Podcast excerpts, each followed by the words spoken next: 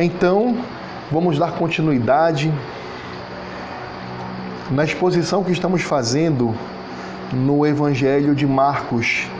Na verdade, no Evangelho de Jesus Cristo, segundo Marcos, o qual, com a graça de Deus, nós temos tido a oportunidade de nos debruçarmos para estudar, para aprender grandes ensinamentos que o Senhor Deus tem para nós nesse santo evangelho. Nós estamos estudando o evangelho segundo Marcos, perícope a perícope, parte a parte, texto a texto, para que nós possamos extrair o máximo que nós podemos da palavra do Senhor para a edificação da igreja, para o alimento do crente, para o arrependimento e para a conversão do ímpio. Nos nossos estudos, nós já aprendemos que o Evangelho é de Jesus Cristo, o Filho de Deus. E nesse sentido, ele é Cristo exercendo uma função, exercendo um ministério, exercendo três ofícios como ungido de Israel, como Messias de Israel, como Cristo dos gentios. Ele é verdadeiro rei, verdadeiro sacerdote e verdadeiro profeta. E como filho de Deus, nós temos a natureza divina de Cristo. Então, nessa união que nós denominamos de união hipostática, onde na pessoa de Cristo residem exatamente duas naturezas, desde a encarnação divina, indissociáveis a natureza humana e a natureza divina de Jesus Cristo. O que nós queremos dizer é que depois da encarnação do Verbo eterno e divino no corpo de Jesus Cristo, nós queremos dizer que a partir deste momento da encarnação, ele se tornou verdadeiro Deus e verdadeiro homem estando agora na sua ascensão e glorificação, assentado à direita do Pai eterno, nós podemos dizer que existe um homem sentado no trono de Deus. Mas não é qualquer homem, é o Deus homem, é Jesus, Cristo, o Filho de Deus. Como eu disse, Jesus é o Cristo, o Messias, e como Messias ele exerce três ministérios três funções, três ofícios: rei, sacerdote e profeta. Aprendemos também nos nossos estudos que João Batista foi o mensageiro do Senhor, aquele que prepararia o seu caminho em sua estada terrena. E João Batista batizou e deu testemunho verdadeiro de Jesus. E no batismo de Jesus nós aprendemos que houve uma grande teofania, uma grande e poderosa manifestação do Deus triuno todo-poderoso, na voz do Pai, manifestando o seu prazer, o seu amor e a confirmação do ministério de Jesus, seu Filho amado.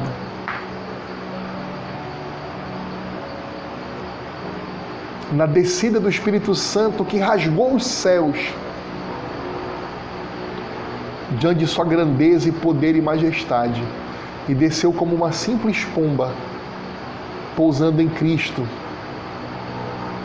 o capacitando para o seu ministério. E para concluir a teofania, nós tivemos Jesus Cristo, Filho de Deus, ali sendo batizado.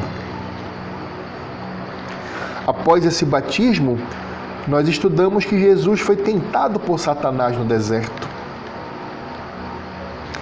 E aprendemos que essa tentação não é como a nossa, que se aproveita de nossa própria cobiça, porque nós somos pecadores, porque nós somos uma raça decaída, porque nós pecamos por nossa própria cobiça. Mas em Jesus Cristo, nele próprio, não havia nada de cobiça, não havia nada de pecado, não havia nada de erro. Ele é santo, santo e santo. Então ele foi tentado exatamente pelo inimigo de Deus, Satanás, pelo adversário de Deus. Após o batismo, nós aprendemos também, após Cristo ter vencido todas as tentações, nós observamos que Jesus iniciou o seu ministério na Galileia, aquela região do norte da Palestina, pregando que o tempo estava cumprido e que o reino de Deus estava próximo. E não só isso, ele chamava o povo ao arrependimento e à crença no Evangelho. Por último, nós aprendemos que Jesus chamou os seus primeiros quatro discípulos e apóstolos, os irmãos Pedro e André, e André e os irmãos Tiago e João. E hoje nós iremos dar prosseguimento à exposição desse Santo Evangelho e eu peço que todos aqui presentes e você que me ouve em alguma mídia social do Cinco Solas, em qualquer parte do mundo, em qualquer tempo que você possa estar ouvindo a exposição desse Evangelho, eu peço que você abra sua Bíblia no Evangelho segundo Marcos, capítulo 1, versículos 21 a 28, que é o que nós iremos expor que é a perícope que nós iremos expor hoje. Marcos, capítulo 1, versículos 21 a 28. Assim diz a palavra santa, poderosa e autoritativa do nosso Deus. Marcos 1, 21 a 28. a cura de um endemoninhado em Cafarnaum. Depois, entraram em Cafarnaum. E logo no sábado, foi ele ensinar na sinagoga. Maravilhavam-se da sua doutrina, porque os ensinava como quem tem autoridade e não como os escribas. Não tardou que aparecesse na sinagoga um homem possesso de espírito imundo, o qual bradou: Que temos nós contigo, Jesus Nazareno?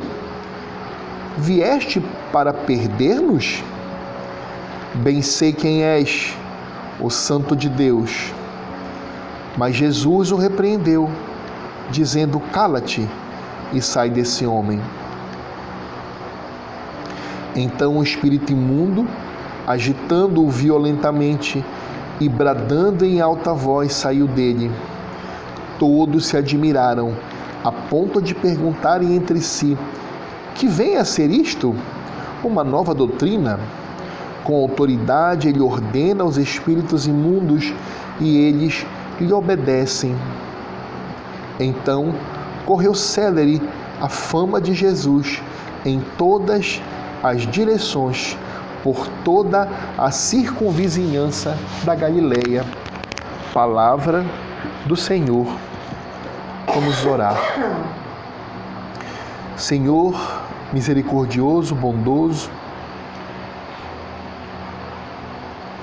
em nome de Jesus eu te peço que me capacites com teu Santo Espírito para, para poder, com temor, com tremor, expor esse texto bíblico à tua igreja, aos irmãos, às irmãs que aqui estão presentes e que nos ouvem em qualquer lugar, para que saia de mim os meus próprios conceitos, as minhas próprias opiniões, os meus próprios estudos, aquilo que eu individualmente penso, mas que prevaleça a tua vontade, a tua palavra, que a minha mente esteja cativa e submissa à tua santa palavra, para que eu possa expor, ensinar esse texto que acabamos de ler. Tem misericórdia de mim, que sou um pobre pecador. Oro também a Ti que o Senhor abra o coração, abra a mente do irmão, da irmã que está me ouvindo e que está aqui presente em nossa pequena congregação, Cinco Solas, para que possa ser alimentado, para que possa ser exortado, para dar continuidade à sua caminhada cristã. Pois nós sabemos que a tua palavra é que nos alimenta e que nos dá, nos dá força.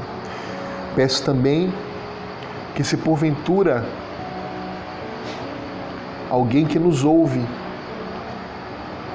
ainda não tenha se confessado, se arrependido de suas faltas e se entregado ao senhorio de Cristo exclusivamente, que esta palavra traga verdadeira conversão, arrependimento a esta pessoa. É o que nós te pedimos e te agradecemos no nome santo, bondoso, misericordioso de nosso Senhor Jesus Cristo. Logo após o Senhor ter escolhido como verdadeiro mestre que era, como verdadeiro rabino que era, quatro discípulos para ensinar o evangelho a eles, ele se dirigiu a Cafarnaum, uma região da Galileia.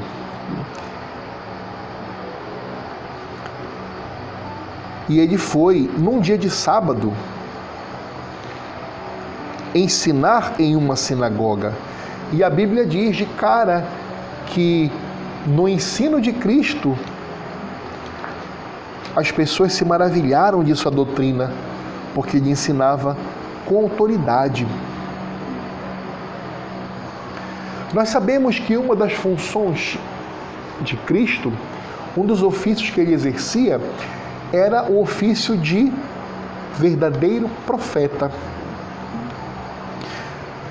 Um profeta proclama a palavra de Deus. Um profeta ensina a palavra de Deus. Jesus não veio abolir a lei e os profetas.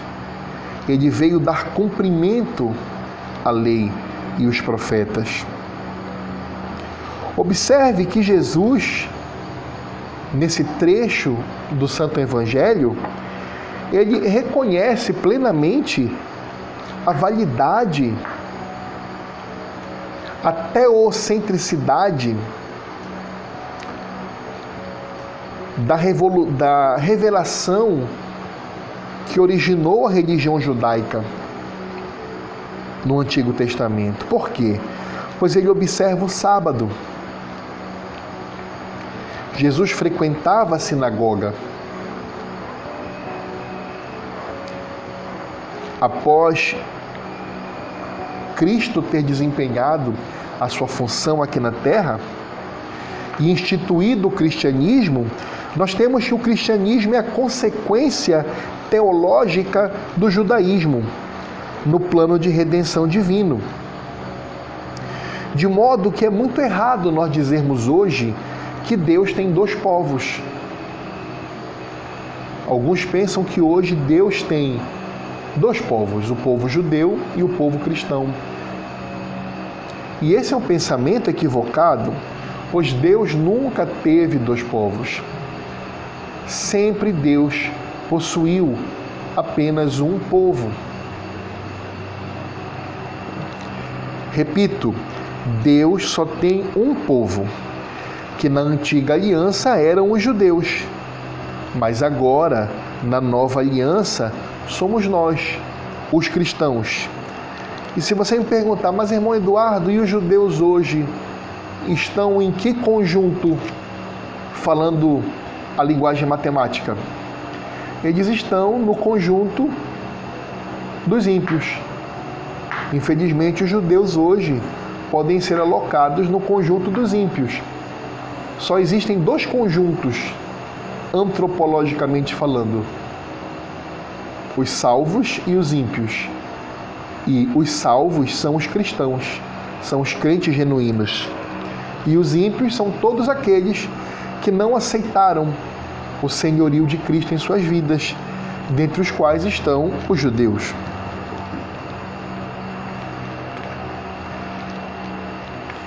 E nessa função de verdadeiro profeta, Jesus ensinava com autoridade. E nós podemos observar aqui no texto que as pessoas se maravilhavam com a autoridade de Cristo. E essa autoridade, ela vai se manifestar mais à frente. Inclusive no que concerne a autoridade do senhorio de Cristo por sobre as hortes espirituais onde nós podemos observar nesse momento uma manifestação de uma pessoa que estava possessa por um espírito imundo, por um demônio. E essa autoridade pôde ser demonstrada não só no ensino reto de Cristo, na qualidade de verdadeiro profeta, que é um dos ofícios de sua condição de Cristo, de Messias, de ungido, ou seja, o reto ensino da palavra de Deus, Jesus, acima de tudo, era um professor, ele era um mestre. Ele ia e ensinava, ele fazia discípulos. E nós, como cristãos, devemos também fazer discípulos sempre. O cristão, ele é um mestre, ele deve fazer discípulos, ele deve anunciar o evangelho. Mas também essa autoridade de Cristo, aqui nessa parte, nessa perícope do Evangelho, nós observamos que ele manifesta autoridade miraculosa sobre espíritos imundos que vieram afrontar, que vieram querer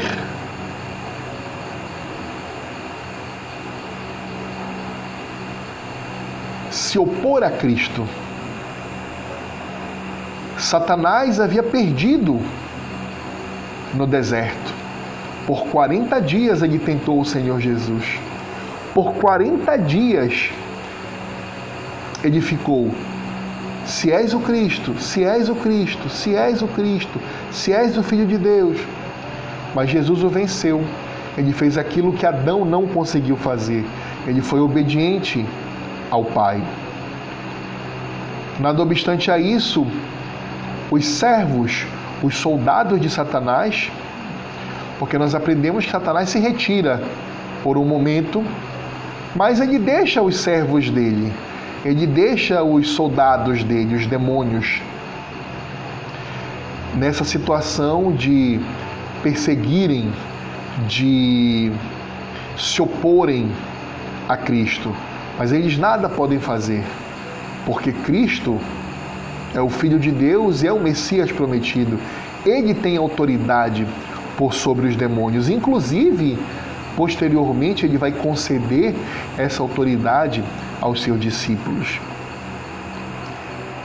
Nesta passagem também, nós podemos observar um outro ofício de Cristo. Nós aprendemos aqui, nessa perícope, que Cristo é um verdadeiro profeta ele vai à sinagoga ensinar a palavra de Deus, mas também ele é um verdadeiro rei. Outra função de ser o ungido, de ser o Messias. Jesus Cristo, o verdadeiro rei. A função principal da nobreza é a proteção do povo. Infelizmente se perdeu no nosso conceito moderno a ideia da nobreza a ideia dos cavaleiros da Idade Média. No seu sentido mais puro, eram pessoas, eram pessoas que tinham o dever de proteger o povo. O povo os sustentava para que eles fossem treinados para a proteção desse povo, tanto que nas guerras na Alta Idade Média, quem ia para as guerras eram a nobreza, eram os cavaleiros, eram os reis. Eles eram sustentados pelo povo, pelos plebeus, para que pudessem proteger o povo. E Jesus Cristo, sendo o verdadeiro rei, ele tinha essa função de proteção do seu povo. Um rei possui como seu dever primordial a defesa dos seus súditos e de seu reino. Jesus Cristo, verdadeiro e legítimo rei, protege o seu povo, ele defende seus súditos e estabelece o seu reinado. O que Jesus, na plenitude dos tempos em que ele se apresentou aqui e andou por sobre a terra, ele veio estabelecer o início do seu reinado. Lembra da pregação dele? É chegado o momento, o reino de Deus está próximo. No início de seu ministério, o nosso rei foi enfrentar e vencer Satanás, o usurpador no deserto. Notem que não foi Satanás atrás de Jesus. É Jesus que foi atrás de Satanás, porque ele é o verdadeiro rei. É como se ele batesse na porta do diabo e falasse: Olha, o teu tempo aqui acabou. Eu vim aqui te enfrentar. Sabe, aquele que foi prometido lá para Eva, sou eu. Eu vim aqui agora restabelecer o reino do meu Pai nesta terra. Por isso que as hortes demoníacas se levantaram como nunca antes na história da humanidade ante a presença de Jesus, porque eles sabiam que se Jesus fosse realmente o Cristo, eles teriam uma grande batalha pela frente, porque Cristo viria esmagar a cabeça da serpente, estava prometido isso. Mas eles tinham a esperança de ferir mortalmente esse Cristo com uma mordida no calcanhar. Então os demônios, Satanás, procuraram de todas as formas matar a Jesus desde seu nascimento. Lembram quando Herodes determinou a matança dos inocentes no nascimento de Cristo? Satanás sempre quis matar Cristo.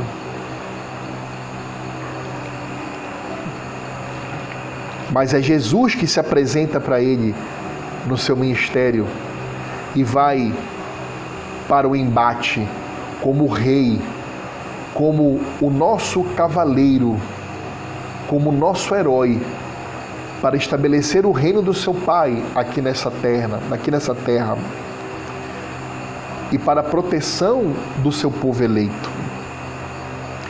Agora, o nosso rei dentro de uma sinagoga, que era a igreja da época na antiga aliança, liberta um homem aprisionado por um demônio. Aquele homem estava aprisionado por um demônio. Repare, um homem judeu que no sábado estava exercendo a religião judaica que Jesus dava validade, que era a religião correta na antiga aliança, estava ali no meio do povo de Deus. Um dos súditos do Senhor estava ali aprisionado pelos poderes demoníacos. E a presença do nosso Senhor, do nosso Rei, do nosso cavaleiro, do nosso herói naquela sinagoga fez com que aquele espírito imundo, aquele demônio, questionasse a Cristo: Que temos contigo? É o momento que vai nos perder? Ou seja, ele sabia que no final eles haveriam de perder, mas eles não achavam que fosse naquele momento, naquela época. Mas Cristo vai e diz: Cala-te e manda que o demônio saia daquele homem. E os demônios submetem-se à voz de nosso Rei, o Todo-Poderoso Emmanuel, o Deus conosco, porque Ele é o nosso verdadeiro Rei. Em Apocalipse diz que nos, nos últimos dias, quando os céus se abrirem e o Senhor Jesus vier pela segunda vez para resgatar a sua igreja e destruir este mundo e fazer um mundo novo, ele estará montado num, num cavalo, e na sua costa estará escrito Rei dos Reis, Senhor dos Senhores. Então ele é o nosso poderoso Rei, o nosso Deus conosco. Jesus Cristo, o verdadeiro e legítimo Rei, está restabelecendo o seu reino, assolado por demônios desde a queda do Éden. No Éden, com a queda do ser humano, Satanás conseguiu um direito quase que jurídico em sua condição de acusador. Porque desde o Éden ele podia acusar o ser humano por não obedecer à lei de Deus. Então, juridicamente, Satanás tinha como se opor ao povo de Deus. E ele tinha nessa condição o direito divino de aprisionar as demais nações ao lado de Israel. Por isso que é só em Israel que você tem um pedacinho da revelação divina de Deus que vai se completar na vinda de Cristo, que vai se tornar mais explícita com a luz de Cristo aqui na terra. Mas aquelas nações que estavam à volta de Israel no Antigo Testamento, Satanás tinha autoridade divina ali de que a palavra de Deus tivesse muita dificuldade para chegar ali. Por isso que os judeus não, não eram conhecidos por mandar missionários naquela época, por mandar pregadores e fazer proselitismo. Nós observamos na história do profeta Jonas quão dificultoso foi para que Deus mandasse Jonas ir pregar para Nínive. Que Jonas não eram ímpios, não quero nada com eles e tal. Na realidade, Satanás, antes de Cristo, ele tinha esse direito de oprimir os gentios, de manter os gentios em prisão espiritual, em densas trevas. Daí você vê o paganismo, as falsas religiões que afloraram por sobre o mundo, por sobre as civilizações, diversas religiões criadas. Satanás aprisionava tribos, clãs de todos os locais. Mas, mas havia promessa de profetas que Deus havia revelado que chamarei de povo a quem não era meu povo. Havia promessa de Deus para os gentios. Havia promessa de Deus para Abraão: em ti serão abençoados todos os povos. Ou seja, da descendência, em tua descendência serão abençoados todos os povos. Ou seja, em Cristo Jesus isso vai se cumprir. E quando o Senhor Jesus vem aqui à terra, pisa na terra, Satanás observa isso e tenta matar Cristo desde bebê. E no deserto tentou fazer com que o Senhor pecasse. Mas o Senhor venceu. E a Bíblia diz que ele se retirou por um momento. Ele volta depois, lá no episódio de Judas. Ele retorna ali, né? Mas nesse ínterim entre o deserto e a possessão demoníaca de Judas, porque quem vai possuir Judas é o próprio Satanás. Não é um diabozinho qualquer, não, é o próprio Satanás que vai, que vai possuir Judas. Mas nesse interim entre o deserto e Judas, diversos demônios que haviam locais em que eles tinham autoridade, inclusive autoridade dada pela palavra de Deus, porque havia pecado, porque o homem era uma raça decaída, e eles acusavam aqueles homens e podiam fazer trazer o sofrimento a esses homens. Semelhantemente como Satanás foi, junto das miríades dos exércitos do Senhor, se apresentar diante de Deus. E ele falou: Está vendo Jó? O Senhor dá tudo para ele, mas tira a saúde dele, tira a família dele, tira os filhos dele, tira o dinheiro dele. Então Satanás acusava o povo de Deus e mantinha sob prisão os gentios.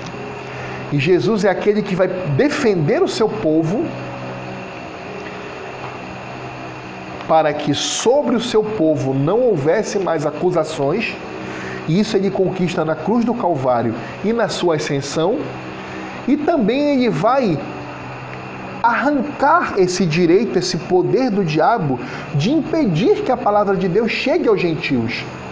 É por isso que nós somos amilenistas. Para nós, nós estamos vivendo o milênio narrado em Apocalipse. Nós estamos na era da igreja, a era que nós podemos evangelizar, que nós podemos chegar em qualquer comunidade, qualquer tribo, em qualquer nação, qualquer língua. Que Deus, havendo eleitos ali, ele vai se converter e Satanás não pode mais impedir que isso aconteça. Mas nesse episódio específico, Jesus também revela justamente um outro ofício seu. Nós já vimos que Jesus se apresentou nessa sinagoga como um verdadeiro profeta, ensinando e maravilhando com a autoridade do seu ensino os que ali estavam. Nós vimos que Jesus se apresentou como rei, defendendo ali o povo, os seus eleitos, retirando de grilhões de aprisionamento em que o homem estava ali aprisionado pelo diabo, o Senhor o liberta. Mas também Jesus se apresenta como o verdadeiro sacerdote, que é a sua terceira função, seu terceiro ofício como Messias. A função principal de um sacerdote é representar o povo diante de Deus, é falar a Deus pelo povo, é ser o intermediário entre Deus e o povo, é ser ouvido por Deus. Então, quando nós dizemos que Jesus, que o Cristo é o verdadeiro sacerdote, ele é o nosso sumo sacerdote, significa dizer que nós temos o nosso único e suficiente mediador entre nós e Deus, que é Jesus Cristo. Nós não precisamos mais de sacerdotes humanos, nós não precisamos mais de pastores ou bispos ou padres ou papas para serem intermediário, intermediários entre nós e Deus. Porque nós temos o verdadeiro sacerdote, que é Cristo Jesus. E em sua ascensão aos céus, ocasião em que Satanás é expulso de lá,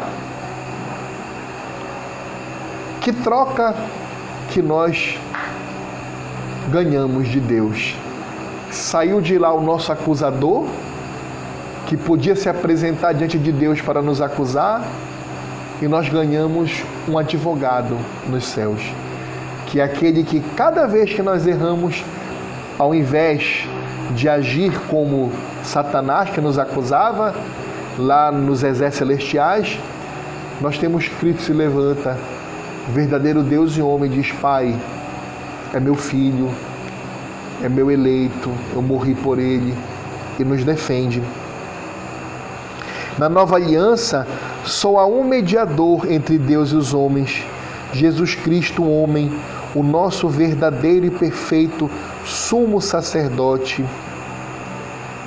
Nesse evento, nessa sinagoga, as pessoas que presenciaram esse grande milagre dessa libertação ocorrido é, nesse local, nessa sinagoga e praticado por Jesus, essas pessoas logo perceberam a diferença entre a autoridade, o poder, o sacerdócio de Jesus Cristo e o sacerdócio que já estava corrompido desse judaísmo que ainda havia lá em Jerusalém.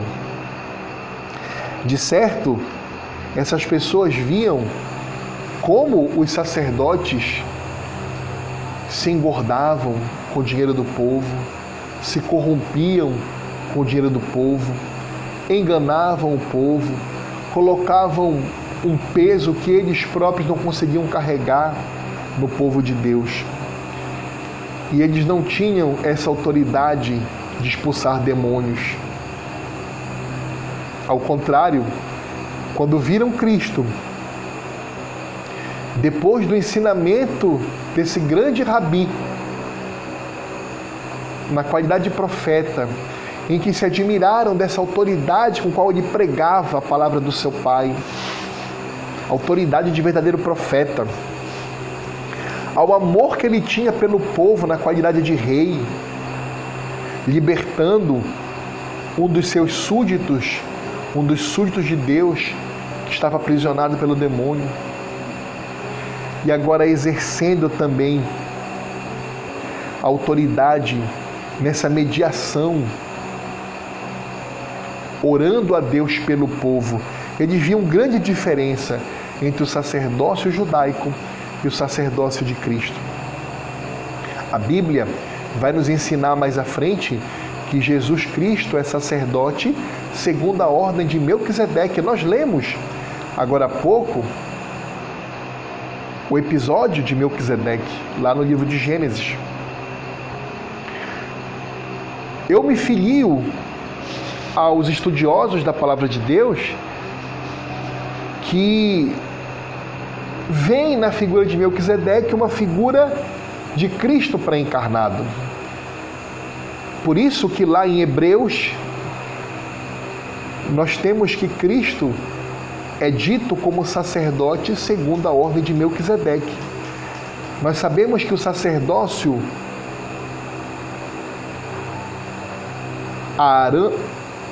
araônico de Arão foi instituído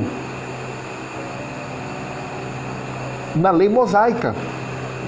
Mas antes de haver, de haver a lei mosaica, de haver o próprio decálogo, de existir Moisés, já havia um sacerdote de Deus Altíssimo, que era Melquisedeque, lá em Gênesis. Quem era esse, esse Melquisedeque? E ele trazia pão e vinho. Que semelhança com Jesus, né? Ele se apresenta, ele se apresenta para Abraão e ele traz pão e vinho. E a Bíblia diz que ele não tem antecedente, não tem geração, ninguém sabe nada dele, aparece como do nada. É uma passagem bem interessante, pois Abraão vem de uma guerra com cinco reis, ele vence uma guerra e do nada aparece Melquisedeque.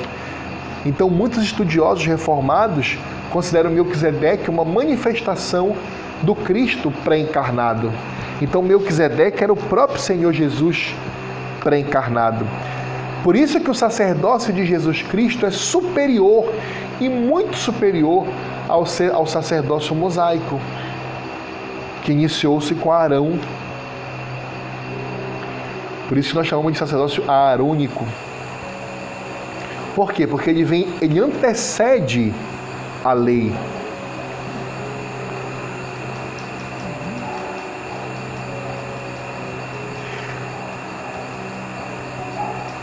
Não custa nós relembrarmos, como eu acabei de falar, que o sacerdócio de Cristo é segundo a ordem de Melquisedeque e não segundo o sacerdócio mosaico.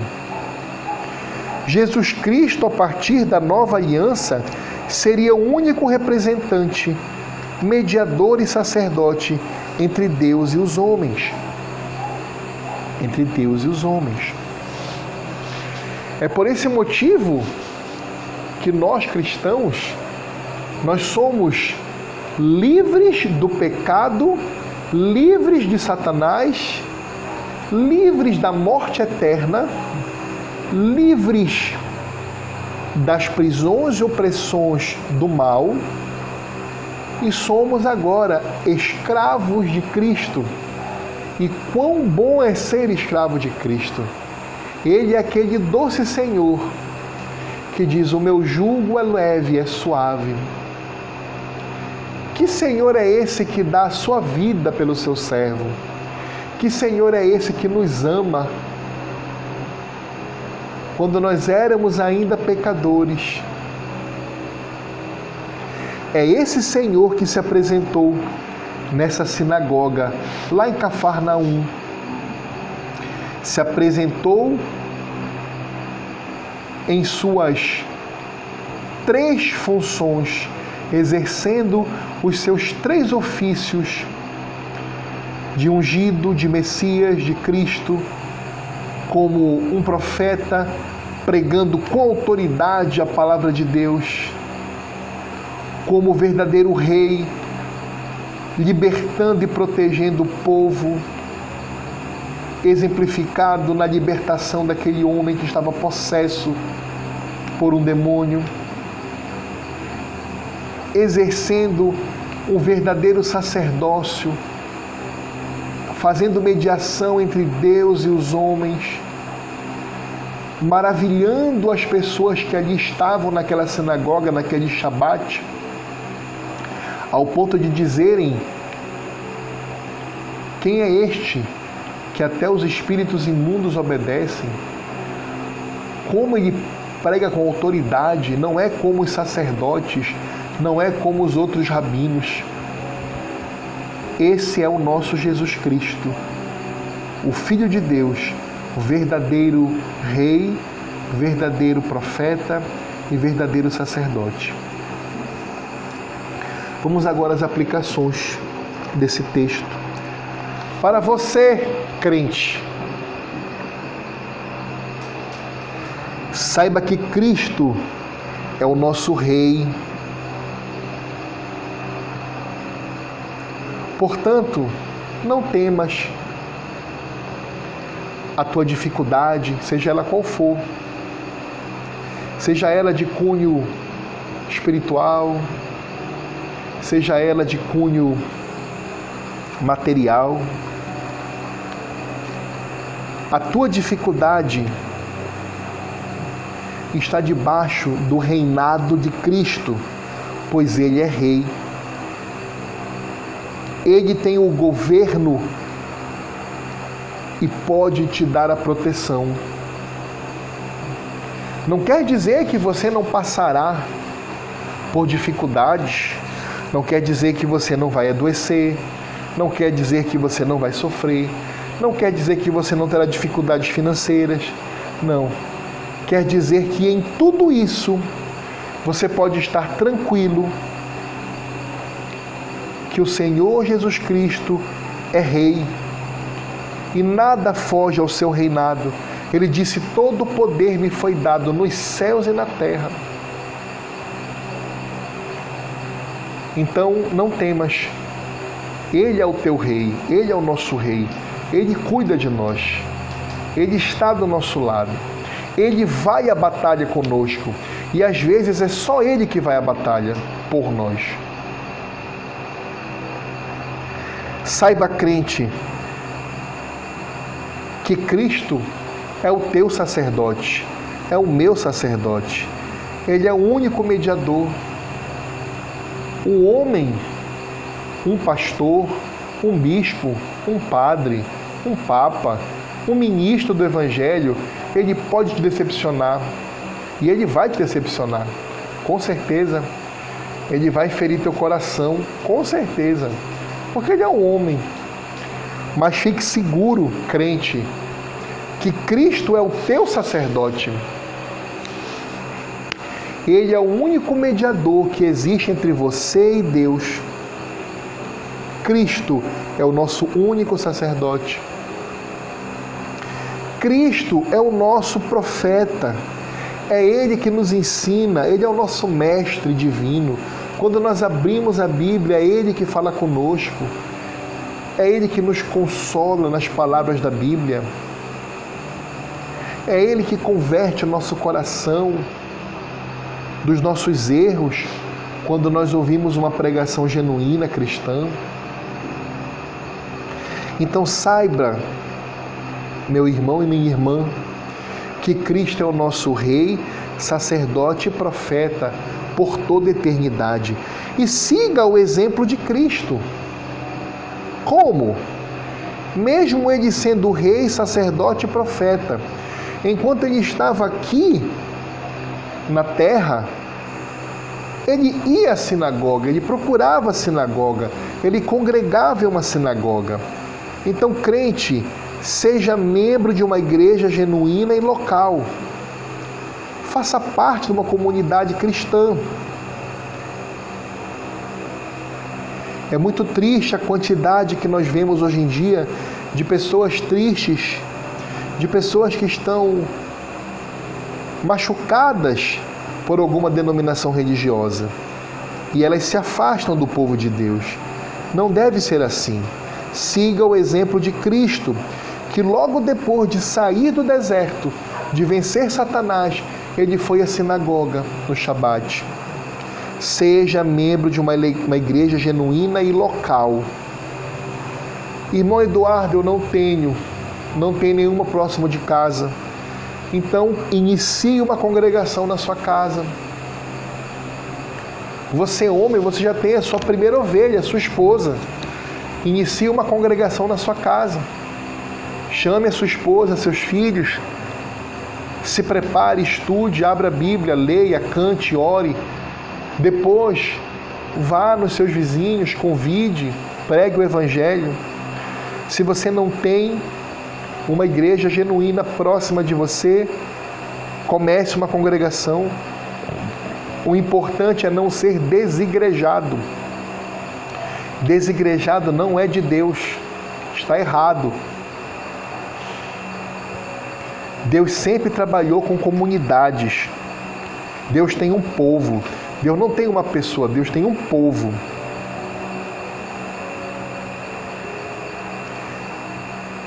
Agora, para você que ainda não se converteu, que ainda não correu aos pés de Cristo, e por isso, infelizmente, você é um ímpio ainda. Não, não, eu não tenho outra palavra mais açucarada para dizer para você. Você é um ímpio. E como eu posso aplicar esta pregação para você?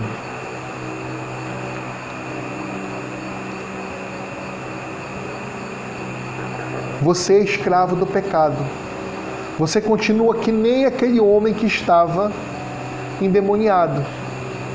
Você continua que nem aquele homem aprisionado pelos seus pecados. Ah, irmão Eduardo, mas eu não tenho demônio no meu coração. Tudo bem, você pode até não ter um demônio expressamente em você, mas você é escravo. Você é escravo do seu vício. Você é escravo do seu pecado. Você é escravo da mentira. Você é escravo da pornografia, você é escravo do adultério, você é escravo de querer levar as coisas dos outros, você é escravo do pecado. Você luta, luta e não consegue abandonar o pecado. Mas tem solução para você. Reconheça que você é um pecador. Confesse a Deus, não é a homem não, confesse a Deus. Se ajoelhe aí onde você está, baixe sua cabeça Coloque sua, sua, sua cabeça no chão e conte a Deus, confesse: Senhor, eu sou um adúltero, Senhor, eu sou um mentiroso, Senhor, eu sou um profano, Senhor, eu só quero saber de festa, de bebedeira, de barzinho, de micareta, de carnaval, de músicas indecentes. Eu só quero saber de imundice. Senhor, eu não sei como vencer isso, eu não tenho forças, eu sou um pecador.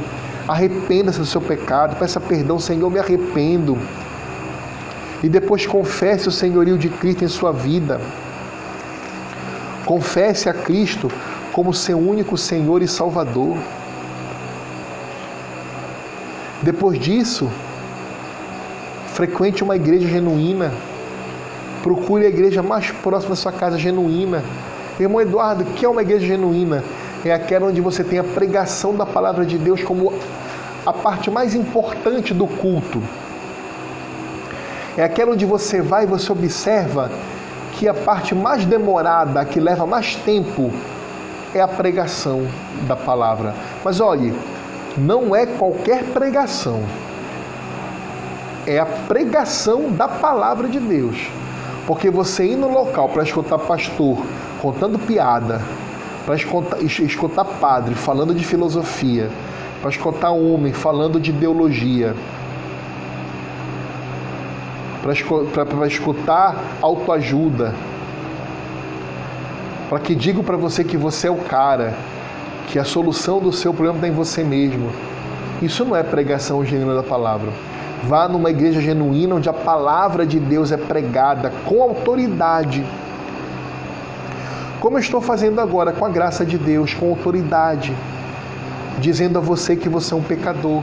Eu não estou amaciando o seu ego aqui. Eu não estou dizendo que você é maravilhoso, que você é o último biscoitinho do pacote, não. Eu estou dizendo para você, eu estou dando a realidade. Você, assim como todo aquele que não é crente genuíno em Cristo e no Cristo da Bíblia, é um ímpio, é um perdido, um pecador miserável, como eu fui um dia, como todo crente foi um dia. É isso que uma igreja genuína, é isso que uma pregação genuína vai te dizer, vai te confrontar no teu pecado. Sabe aquele teu pecado que tu, que tu tem mais, que tu te apega mais? Se é uma pregação genuína, você, você vai sentir aquela pontada. É como se, caramba, esse homem está sabendo da minha vida. Não. É porque a palavra de Deus está nos ensinando aquilo e ela é uma faca de dois gumes, é uma lâmina de dois gumes. Ela divide a alma do espírito, o osso da carne, das juntas. Então procure uma igreja genuína. E uma igreja genuína tem a ênfase na pregação da palavra de Deus. Depois ela tem a ênfase também na administração correta dos sacramentos, que são dois, que é a Santa Ceia e o batismo. Somente esses dois, que são as ordenanças de Cristo para a nova aliança. E por último, essa igreja não passa a mão no pecado. Essa igreja não aceita entre os seus oficiais, entre os seus presbíteros, entre os seus diáconos, pessoas pecadoras, que não se arrependem dos seus pecados, pessoas que ensinam o erro, não aceita, exerce a disciplina, seja quem for, pode ser até o pastor que está, esteja errado, agindo ou ensinando o erro. Essa igreja disciplina esse pastor, disciplina esse homem ou essa mulher, esse presbítero ou esse diácono que está praticando o erro, está em pecado e não se arrepende. Então, o exercício correto da disciplina é uma marca da verdadeira igreja. Uma igreja que é cúmplice de um pecado não é uma igreja genuína. Como é que você vai deixar uma pessoa manchando o nome de Cristo na igreja do Senhor? Então é isso, procure uma igreja genuína, onde tenha a pregação da palavra de Deus, onde tenha os sacramentos bem administrados e onde tenha disciplina eclesiástica bem realizada. Essa é uma igreja genuína. Irmão Eduardo, procurei não encontrei nenhuma. Então, graças a Deus, você vive numa época, meu amigo, minha amiga, que você tem a internet. Procure, procure no YouTube pregações. Você quer é, é, alguma uma dica, uma indicação? Você pode ouvir, por exemplo, o reverendo Augusto Nicodemos, procure as pregações dele. Augustus Nicodemos, procure o reverendo Leandro Lima, procure as pregações dele, procure o reverendo é, Hernandes Dias Lopes, escute as pregações dele,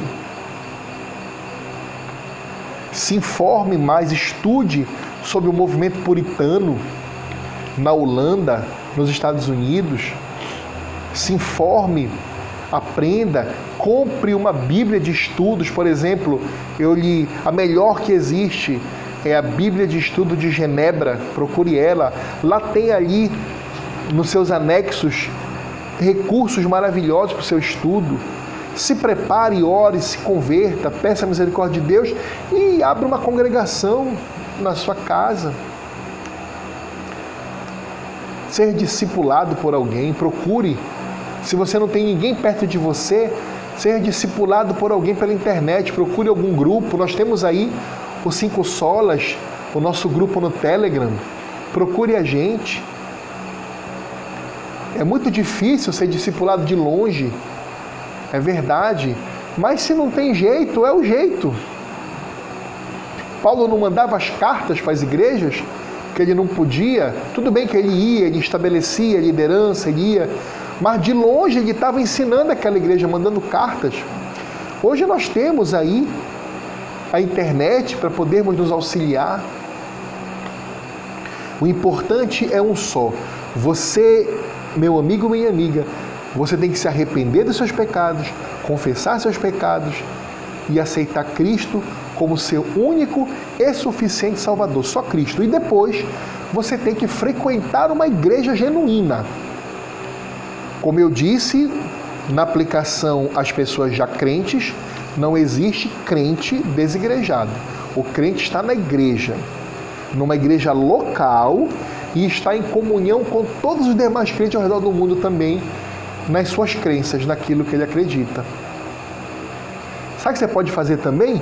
Se você tiver condições, vá em congressos, seminários. Olha, a editora Fiel faz muitos congressos aí. Se você não tem a, a alegria de poder ir para uma igreja local que não tem na sua cidade, você pode uma, duas vezes por ano ir para um congresso desse, passar três, quatro dias na comunhão com outras pessoas. Isso vai fazer um bem tão grande para a sua fé, para a sua alma. Mas o importante é que no dia a dia você vive esse evangelho. Tá bem?